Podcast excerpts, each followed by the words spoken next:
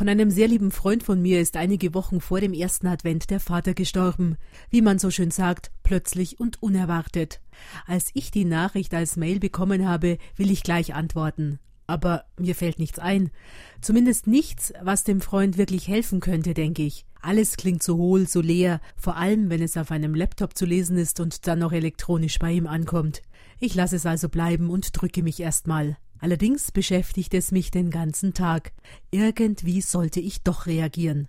Beim Nachhauseradeln fällt mir dann doch etwas ein. Ich fahre noch am Abend in meiner Pfarrkirche vorbei und zünde vor dem Kreuz in der Seitenkapelle eine große weiße Kerze an. Mir gefällt es, wie sie da im Halbdunkeln brennt. Ihr Licht flackert ein wenig und wärmt den ganzen Raum. Da fallen mir die Worte ein, die man beim Totengedenken bietet. Und das ewige Licht leuchte ihnen. Draußen schreibe ich eine kurze SMS an den Freund. Heute wird für deinen Vater bei der Abendmesse eine Kerze brennen. So schnell habe ich noch nie eine Antwort bekommen. Sofort kam zurück. Das ist eine schöne Idee. Ich danke dir.